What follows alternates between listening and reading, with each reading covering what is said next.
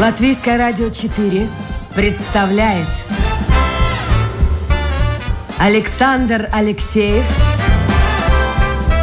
авторской программе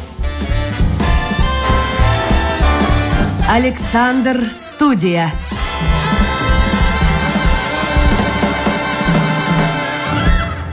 Здравствуйте, друзья! В эфире программа «Александр Студия». Начинается новая рабочая неделя, с чем я вас всех и поздравляю. Сегодня, кстати, последний, будем надеяться, такой последний э, паршивый день, хотя солнышко светит, но сказали, что сегодня будет очень холодно, а потом вся неделя будет теплая, так что сегодня мы активно работаем, а завтра хотел бы Хотел бы и мечтал бы так отдохнуть, но нет, покой нам только снится.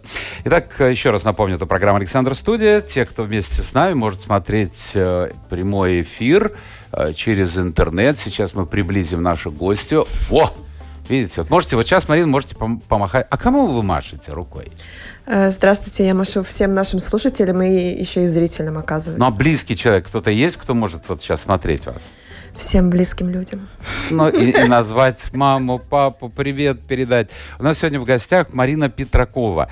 Э, девушка, связанная с технологиями, IT-технологиями. Вот так она просила представить себя. Но вообще очень интересный человек. Я назову ее возраст, потому что в 29 лет далеко не каждый человек может войти в список Forbes, а это дорогого стоит, в категории, причем не просто там, там ерунда какая-нибудь, а в категории технологии и вошла в топ Латвия с Гада Севиец, Сасна Ягума Топс, это вот топ 2021 год, только что, сразу в двух категориях, технологии стартапы и медицина фармакология. Вот такой у нас человек. Так что, если у вас появятся вопросы к нашей гости, милости просим в интернете домашняя страничка Латвийское радио 4, программа «Александр Студия». Марин, как вам это удалось в 29 лет? Да, еще раз здравствуйте. Мне кажется, то, что это не удается за одну минуту, это много-много лет э, увлечения. Нет, в 29 разные. лет, говорит человек, мне много... Вот если бы вам было бы 50-60, оглядываясь на пройденный путь, вы бы сказали, да, это действительно 29 лет. А вы знаете, мне кажется, то, что это не всегда связано с физическим, биологическим возрастом. Очень часто бывает так, то, что вы за короткую жизнь проживаете очень много событий. Согласен. А у вас была мечта вот такая, стать известным в Латвии человеком? Я не думаю, что я известный в Латвии человек. Я думаю, Но все-таки, что... все-таки. Э, я думаю, то, что известно то, что я делаю, но конкретно быть известной нет, никогда не было, нет, и думаю, надеюсь, что не появится. А мечта есть какая-нибудь в жизни? Да, я мечтаю стать композитором, точнее... Кем? композитором. Я всю жизнь сочиняю музыку, но это из серии. Вот действительно мечта, которую я не уверена, что я смогу ее реализовать, потому что столько всего интересного в жизни, и всем хочется заниматься. И сразу. Подождите, сегодня. вы сочиняете музыку, это значит, что вы закончили музыкальную школу, помимо Это факт. Хотя бы, да? да Рояль, да? Да, да. А что за музыку сочиняете? Классику, ну такую новую классику, я бы сказала. Ой, вас надо было соединить. У меня был Платон Буровицкий, композитор, на прошлой неделе. А, вы бы здорово вы подошли бы. Ну да, он профессиональный композитор. А почему вы думаете, ведь ваша жизнь, мы сейчас по ней пройдемся, она, в общем-то, складывалась так, что вы довольно спокойно меняли профессию. Может быть, пройдет там года два-три, поменяете профессию, станете композитором. Я не думаю, что это невозможно, но на данный момент э, передо мной э, открываются такие интересные вещи, и мне хочется идти в глубину этих вещей. Мне не хочется быть поверхностным человеком, а на это нужно время. И ну, времени, безусловно, довольно мало, с учетом того, что я, наверное, буду очень негативно звучать, но с учетом того, что карьера в целом у человека длится лет 60, а я бы хотела успеть все. Подождите, 60 в каком смысле? Или до 60? Ну, я планирую работать примерно до 80 лет, поэтому я бы хотела примерно разделить э, э, все, что я делаю. Душа моя, а, вы же доктор это ваша первая профессия. Вы же отлично знаете, что да, врачи же говорят, что э, человек вот он растет, растет, растет до примерно 40, а потом начинает медленно, медленно, ну как, скажем так, затухать. Порой даже он этого не чувствует и болячек не чувствует. Ну так вот происходит же до 80. Вы по пути президента США идете. Я не уверена, но хочу сразу воодушевить всех слушателей. После 40 лет э, я выросла в семье, э, я выросла вместе с бабушкой и дедушкой, то есть с поколением, которое на 53 года в среднем старше, чем я. И Это я... другое поколение. У меня тоже мама прожила 92 года, папа, который был там, я не знаю, болен по всем позициям, и что у него там только был, ну, в общем, все разрезано было. Почти 90. Теща умирала, я только с ней познакомился, вернее, с женой, познакомился с тещей. Теща умирала. И потом она еще умирала лет 20. Тоже почти, ну, где-то 88, наверное, умерла. Это то, другое поколение. Мы другие, мы э, слабые. Я не знаю, но точно могу сказать то, что у меня есть много прекрасных примеров жизни, очень разных, и я бы хотела пойти по максимальному пути, жить долго, счастливо и продуктивно. Интересно. Подождите, ну хорошо, да продуктивно. Вот э, я все-таки иногда смотрю на человека, который работает, ну, то говорите, там 80-70 лет, ну чувствуется, что у него, ну задор уже не тот. Вот хочешь, не хочешь, а это сказывается. Вот мне жалко папу римского Франциска, ему сейчас будет 85. Да, да. Ну, действительно, очень тяжелая на желудке операция, ну, страшно тяжелая. И э, мне два года назад э, довелось с ним встречаться на аудиенции, я, был, я уже тогда обратил внимание, как он ходит. Ну, тяжело человек. Конечно, вот зачем конечно. это нужно? Раньше же существовало вот советское время, сколько? Мужчина до 60 работал, женщина до 55. Угу. Наверное, это же не из потолка взяты цифры. Наверное, все-таки это говорит о том, что после достижения этого возраста многое в человеке изменяется, и далеко не в лучшую сторону. Я вас не пугаю, просто я вот так размышляю вслух. Я не думаю, что я могла бы с вами не согласиться, но я думаю, что в любом возрасте есть э, своя соль и своя радость. И я думаю то, что с уважительным отношением к себе любой человек э, при определенных возможностях, при возможностях и желании может найти что-то, что его будет увлекать и радовать в жизни. Это я согласен. А уважительное отношение к себе, это что вы имеете в виду? Не пить, не курить, на диете сидеть, здоровый образ жизни вести? Созидать. Созидать. Хорошо. А вот кем вы себя представляете в 80? Я думаю, что я буду очень, э, ну, достаточно достаточно мудрым человеком, человеком, который много чего достиг в своем понимании, и человеком, который э, отдает себе отчет в том, что он всегда относился с добром и к себе, и к другим людям, во всяком случае пытался и прожил жизнь, которая абсолютно точно порадовала не только меня, но и людей, ради которых я делаю вещи, которые... Ну, а чисто делаю. физически, как вот представляете себе? Вот такая бабуленька Вы знаете, в окружении детей, внуков. Вы знаете, у меня довольно-таки есть э, примерное представление, потому что я копия собственной бабушки, и поэтому я в целом понимаю, как я буду выглядеть. Ей сейчас 83 года, 82 года. Привет, бабуля. Вот, ну, и... наконец.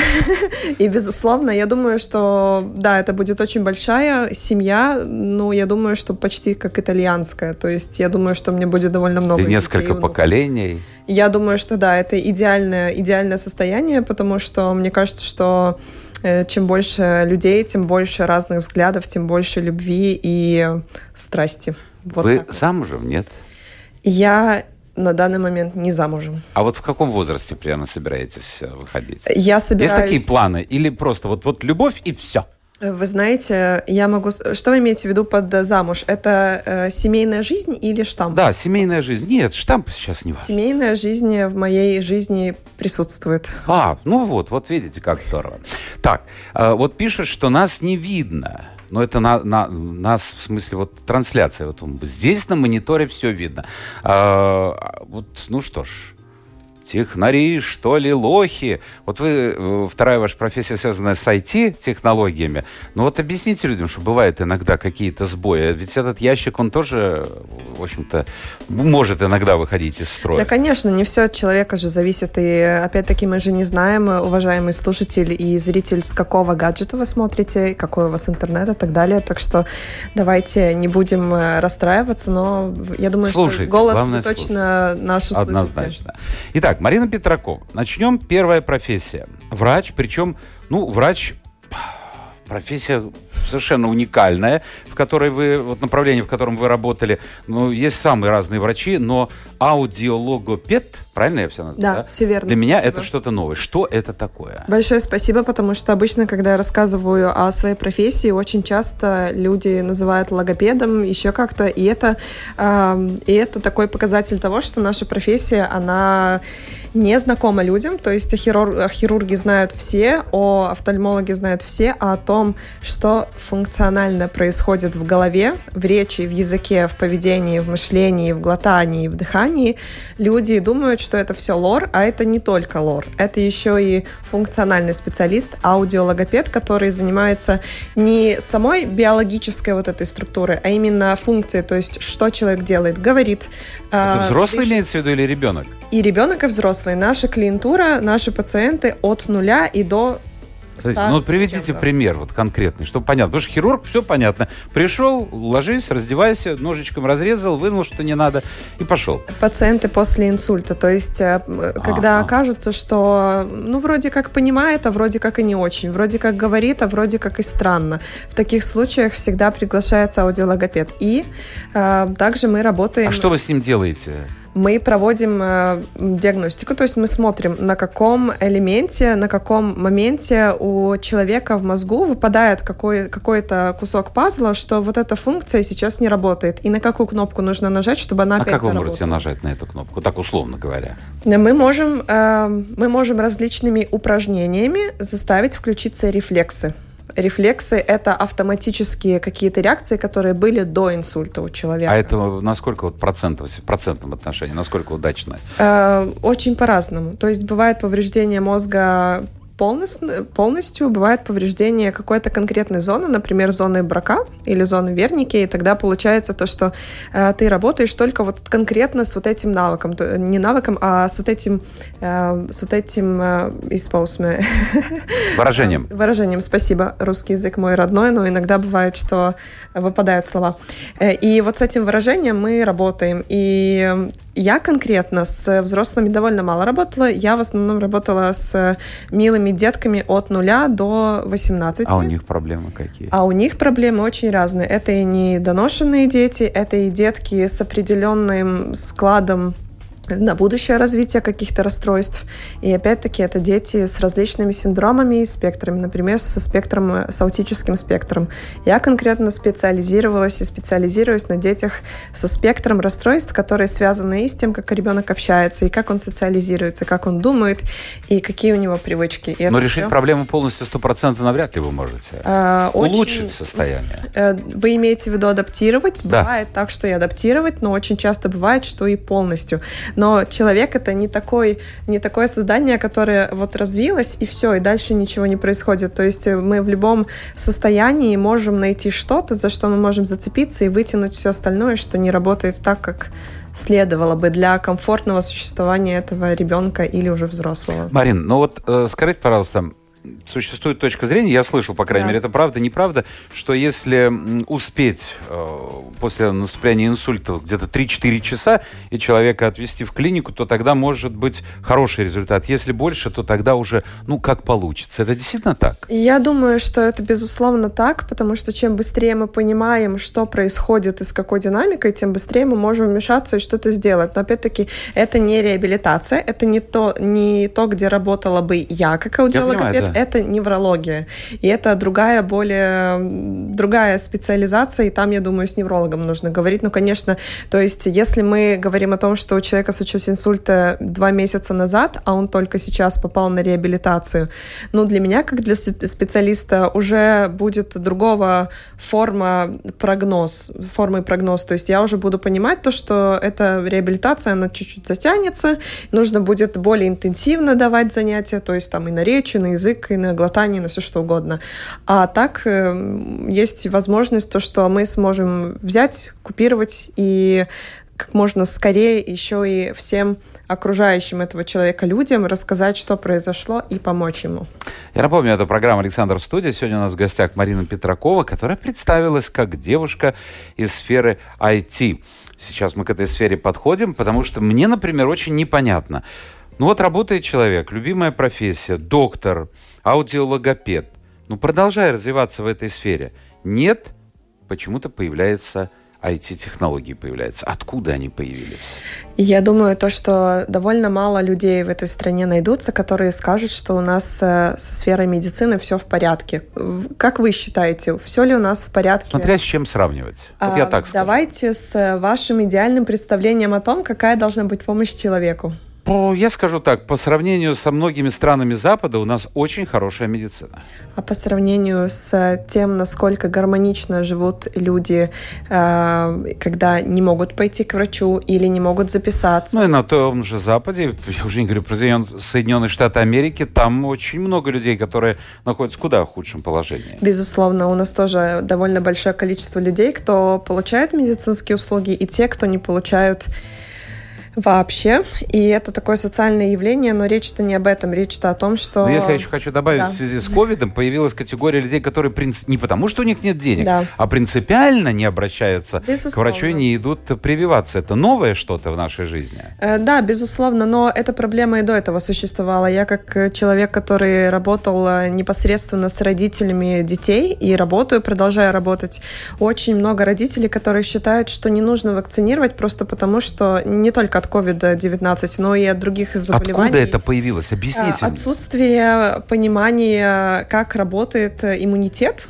и что Марин, с ним нужно послушайте, делать. вот я принадлежу... Кстати, для меня это вот большая проблема. У меня есть знакомая, очень молодая женщина, мама. Вот она вот такая упертая, я говорю, ты дура, что ли? Извините за выражение. Я говорю, ведь в мое время, когда мое детство было, ну, люди меньше знали, не было интернета, да и информации, журналов медицинских там почти не было. Но были обязательные прививки. Вот ребенок рождался, и степ-бай-степ нужно было делать определенные прививки. Никто да. не роптал. Или просто общество было другое. Я не знаю, сейчас информации навалом. Но люди, а, а они даже не ковид а элементарные да. вещи, которые, без которых ребенок может заболеть и умереть, нет принципиально. Я читала где-то. Да, вы сказали то, что достаточно информации навалом, но помимо того, что ее навалом, ее нужно еще анализировать. И отделить для зерна от привел. Правильно. Да. Поэтому это такой вопрос, что каждый это делает э, в идеальном случае, каждый это делает сам для себя, но бывает так, то, что без э, медицинского мнения не обойтись, и тогда мы начинаем искать, кому нам обратиться, к семейному или к какому-то другому человеку, или к человеку, который публичный. И э, от очень разных причин у людей появляются такие... Или к соседке. Или к соседке Зине, которая скажет, что, знаешь, вот я прочитала в газете 2317, то, что следует все-таки э, не вакцинироваться. То есть это такой очень большой вопрос о критическом мышлении. И возвращаясь о том, э, почему... Э, я бы не сказала, что я полностью сменила профессию, потому что я продолжаю работать и там, и там. И я могу сказать то, что я, когда работала просто аудиологопедом, я могла помогать своим пациентам, которых примерно 8 человек в день. Сейчас я могу помогать тысячам детей, и это... Ну, хорошо, ну подождите, вот вы заканчивали медицинский. Да, правильно. Безусловно. Это сложно учиться, тяжело, долго. А кому легко? Ну, есть профессии, где все-таки полегче. полегче ну, это же интересно школа. очень. Я не спорю. Но после этого вы что, пошли обучаться куда-то в технический вуз? Нет, дело в том, что я в целом всегда довольно-таки... Я не могу сказать, что у меня не было технических знаний, потому что я с подросткового возраста уже работала и администратором сайта, и немножечко в графическом дизайне. Что-то понимали? Э, не только что-то, но довольно-таки неплохо ориентировалась. Это был тоже часть моей, моего заработка. И в целом, когда я стала работать в своей профессии, я поняла, что очень много вещей, которые я могу автоматизировать, и также различные Э, различные приложения сама для себя разработать, и я поняла то, что мне не разобраться без э, каких-то знаний, я начала сама учиться. Я начала на разных курсах и на э, британских, и в американских, и в российских, и вот из, собрала какой-то микс знаний и научилась в целом очень многому теоретически, но нужно было где-то это применять. То есть я начала э, пристраиваться в разные команды, э, сначала волонтерить, э, потом начала... А где волонтерить? Я начала помогать э, в организации, в которой я с самого начала, которая называется Riga Tech Girls, рижские девушки в технологиях. И я начала как человек, который просто был на подхвате во время различных мероприятий, где мы обучали девушек программированию, не только программированию, но и другим вещам в IT. Вам это и нравилось? Мне это безумно нравилось, и поэтому я до сих пор и э, я в этом, и я считаю, что неформальное движение — это огромная сила, которая может может э, э, очень быстро поменять э, мнение довольно большой части общества и развеять какие-то мифы, что, например, женщины не могут добиться успеха в IT или нужно, например, заканчивать университет для того, чтобы работать в этой сфере. У меня классического образования в IT нет, но у меня есть очень много опыта и очень много других смежных знаний, которые мне помогли основать компанию в технологической сфере и ею достаточно успешно управлять. Вот правильно, слушайте, говорят, э, приходят преподаватели даже вузов технических и говорят, что мы учим, если говорить о сфере IT, мы учим тому, э, студентов, чтобы они разбирались вообще вот в этой всей машинерии и могли бы найти где-то информацию. Потому да. что пока мы учим, эти технологии так далеко Конечно, уходят вперед. Безусловно. Но смотрите, хорошо, что я вас пригласил. Вы прямо, так сказать, тел тел телепат у нас. Э, спасибо за видео. Извините за логу. Прекрасная техслужба. Молодцы. Вот пришли, Пожалуйста. сказали, и заработало. Значит, все. Приглашайте еще. Послушайте, вы не просто увлеклись этой сферой IT, вы создали компанию. Да, я соосновала вместе со своим прекрасной, прекрасным коллегой, передаю привет, Лукас, э, компанию, которая занимается Э, разработкой продукта для того, чтобы помочь получать реабилитацию детям с разными расстройствами через виртуальную реальность. Вот я обратил как раз внимание, вот у меня фраза есть, по-латышски звучит так, я Мариной, Марине Петраковой удалось доказать, что, используя виртуальную реальность, можно улучшить процесс реабилитации детей с психическими заболеваниями, а также повед... Трауцем. Ну, теперь я забыл. Расстройство. Расстройствами поведения. Итак, вот чтобы это было бы просто, приходил к вам раньше, ну, родители приводили такого ребенка. Да. Что вы сейчас предлагаете? Конкретно наша компания, она не занимается предложением реабилитации, она занимается предложением э, реабилитации для людей, кто ее обеспечивает. То есть это функциональные специалисты, то есть это логопеды, эрготерапевты и ну, как это выглядит? психологи. Э, выглядит таким образом то, что э, вы ведете ребенка к специалисту и спрашиваете, скажи, пожалуйста, например, «Э, Лена, работаешь ли ты с технологией V-Reach? И она говорит, да, я работаю, вот мы можем попробовать. Это очки виртуальной реальности. Нет, это серость, которые... серость. Какой технологии?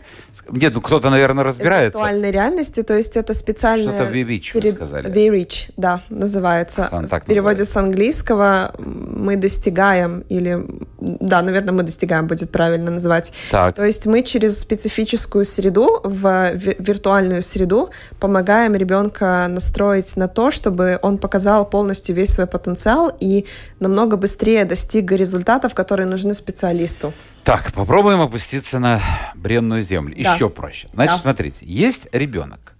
Ну, какое заболевание? Ну, назовите любое. Я думаю, что аутический спектр – это то, с чем мы чаще всего сталкиваемся Окей. и работаем. Кто-то из родителей привел угу. к аудиологопеду, правильно? Безусловно, да. Итак, что обычно делает аудиологопед с ним? Обычно, пока без IT. Обычно аудиологопед э, собирает анамнез, то есть спрашивает родителей по поводу э, хода развития ребенка, э, по поводу каких-то сенситивных моментов, как что развивалось, в какой момент вам кажется, что есть какие-то недочеты и проверяет, э, делает определенную диагностику, э, в основном клиническую, то есть это э, и неврологический осмотр, и, ну, бывает и также педагогический, педагогический такой assessment, проверка, такой, такой тоже бывает, в зависимости от того, что что э, самому специалисту кажется, исходя из того, что он слышит от родителей. И там уже он выбирает инструменты. Он понимает то, что у ребенка есть какие-то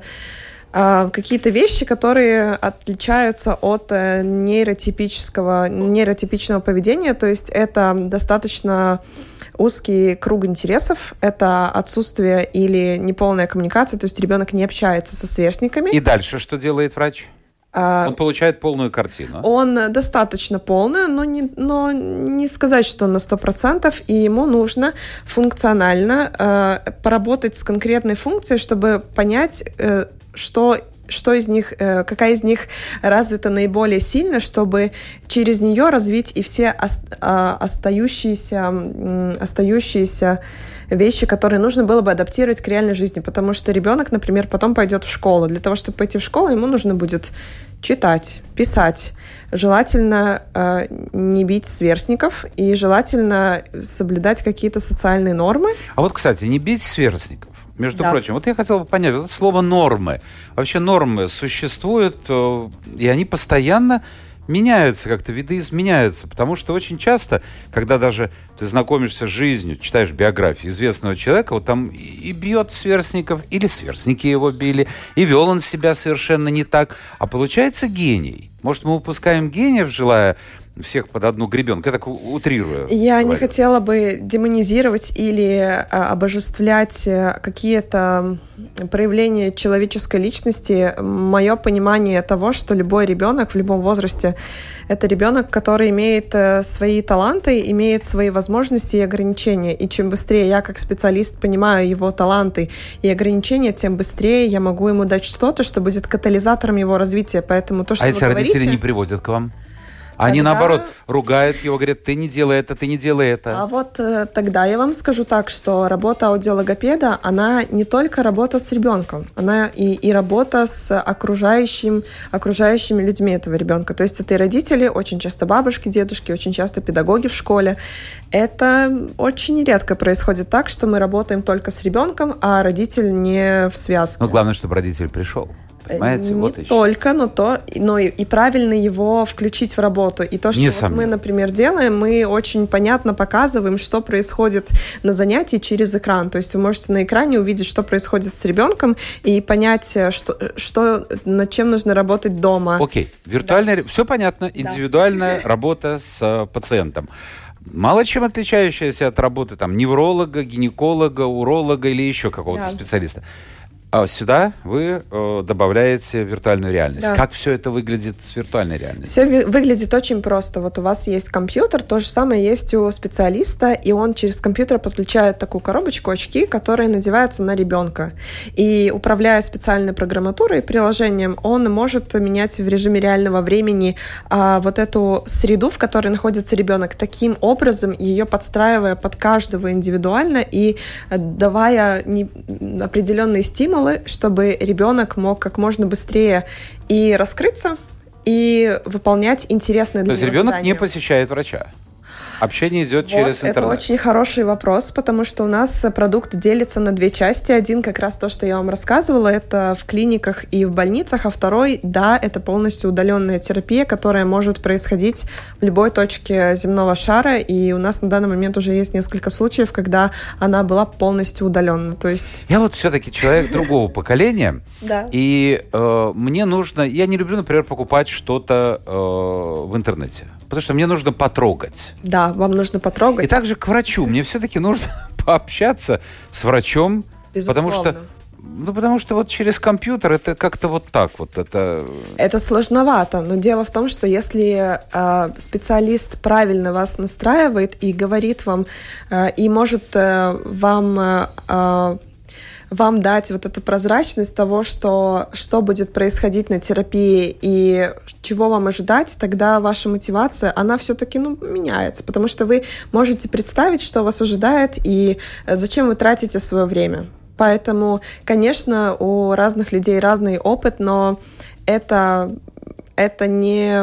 Ну, это, я бы сказала, что это новая большая возможность, особенно на фоне COVID-19 э, пандемии. Мы абсолютно все специалисты в медицине поняли, что... Я не буду говорить за всех, я скажу конкретно за себя, что Э, не нужно бояться технологий, нужно их применять для человеческих нужд. Это ты вынужден применять. Также мы не вели совсем. программы, а, и слушатели говорили, а почему такое низкое качество? Ну, просто потому что один сидит у себя дома, гость сидит у себя дома, и все-таки технически это не идеально. Это Но вопрос э, это реальность технологии, была? это вопрос к тому, как ею распоряжаются. Потому что сама по себе технология, она ничего из себя не представляет, и абсолютно никакой ценности ценности не несет. А вот для чего вы ее применяете, это уже другой вопрос. Ну не получится ли так, что через 10 лет, а может быть даже через 5, мы вообще не будем ходить к врачам?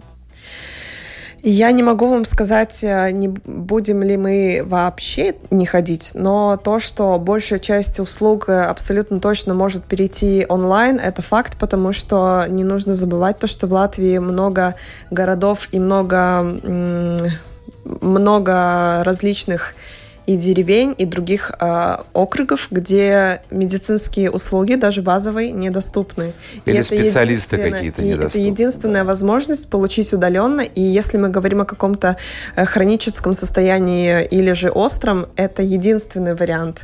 И поэтому, когда мы говорим о медицине, медицина это не только лечить, но это еще и о качестве жизни. Я э, хотел бы вот уточнить. Тут одно слово мне непонятно, вы сейчас, но я не буду да. его... Э, UX, UI, возможно. Нет, нет, я это не нет. буду, это я вообще просто заглатываю. Опыт. У меня написано, что вы одна из соз... сосоздательниц Латвijas Digitālas veselības стратегии, и а вы организовали первый в Латвии хакатон дигитального здоровья, который помог создать прототип для новой e-veselība. Да, это абсолютная правда. В июне этого года вместе с сообществом UX UI Riga, это сообщество э, опыт, дизайнеров опыта пользователя и дизайнеров интерфейса, а также с... Э, мы, мы уходим куда-то, у нас не все специалисты в, сфере IT. Дизайн, дизайн, дизайн. Э, также То есть что это такое для простого человека? Дизайн это форма того, как вы потребляете что-то. Например, вот я сейчас пью воду, вот а. из какого стакана я пью и какого качества воду, это тоже дизайн. Нет, я не про это. Что это дает вот мне как пациенту? Например, да. э, новая вот эта система e-весел, ибо, кажется, она так да. называется. У меня нет никаких претензий. Если раньше мне надо было идти к семейному врачу, чтобы выписывать лекарства, да. сейчас я звоню, и мне все это чик-чик-чик, и я вечером сегодня уже получаю это лекарство. Да, дело в том, Вот что... это что дает человеку? Дело в том, что мы делали этот хакатон вместе, организовывали вместе с Министерством здравоохранения и э, Nacionālās veselības dienas, также с компанией Health для того, чтобы э, понять, каким образом можно улучшить э, на данный момент э, сервис, который недоступен для абсолютно каждого э, жителя. Но это в рамках страны. вот этой e-веселыбы? Да, это в рамках, но это э, не прототип самого, самой новой версии, а это, скажем так, путь пользования. То есть вы как Александр или я как Марина, э, мы хотим что-то на этом сайте что-то сделать, но бывает так, что мы не можем это сделать э, наиболее кратким или наиболее легким способом. Так вот, дизайн, он дает э, понимание того, как нужно сделать, чтобы и Александру, и Марине, и Зинаиде, и Янису было приятно, удобно, быстро. Главное, доступно. Доступно. Марин, а вот все это требует денег. У вас ну, и государственные структуры выступают в роли спонсора, или вы находите спонсоров? Э, про что конкретно идет речь, потому что я в некоторых сообществах работаю и в нескольких, и в компании. Ну вот ваша компания, например. Да. Вот ваша компания, вот эти разработки, угу. они, не, они вам приносят прибыль или вы все-таки находите... То есть это был как стартап-проект, вы находите компанию, которая ну, вкладывает деньги, веря, что вам удастся добиться успеха? Дело в том, то, что сам, само понимание стартапа это не вера в то, что оно само каким-то образом как-то сработает, а это очень четкая методология, как сделать то, что нужно людям, и это масштабировать. И отвечая на ваш вопрос, я могу сказать то, что мы э, получили определенные инвестиции от так называемых венчурных капиталистов, э, и э, это был большой старт для нас, то есть мы собрали большую команду, мы собрали много, эм, много, скажем так, экспертов, и с смогли сделать такую форму продукта, которая используется на данный момент и приносит и прибыль, и э, отвечает э, требованиям э, и специалистов, которые это используют, и пациентов, потому что у нас э, не только... Ну, трудно было убедить вот эти компании, вот этих капиталистов, как мы назвали. Вы знаете, здесь вопрос не в убеждении, здесь вопрос э, в доказательствах. Ну, и тут психологический момент тоже в данных. Э, я бы не сказала. Я думаю, что компания... Только расчет чистый. Я думаю, что компания, которая основывается на социальном каком-то благе, основывается на харизме одного или нескольких людей, это достаточно э, плохо показывает сам продукт. То есть, скорее всего, если этот человек уйдет, уйдет из компании, сам продукт, он... Ну вот здесь говорят очень часто женщины, предприниматели, сейчас в меньшей степени, но раньше это было, да. что когда идешь на переговоры, и ты женщина, на тебя смотрят немножко по-другому по-другому. Скрытая дискриминация, это то, ну, что хорошо, от того, сказать, что да? ну, никуда не денешься. Сейчас лучше стало. Безусловно. Но тем не менее, вот вы приходите говорить, думают, боже, что такая молодая девушка. Молодая, еще и девушка, еще да. и медик, а еще и а, очень много хочет, и желательно вчера, и желательно все да. и сразу. Так вот и этот момент мотивация? присутствует все-таки, да? Безусловно, но я бы не сказала, что это связано с э, продуктом, который мы делаем. Это связано с тем, что мы инновируем. Мы делаем инновацию, которая совсем нигде больше не существует в мире.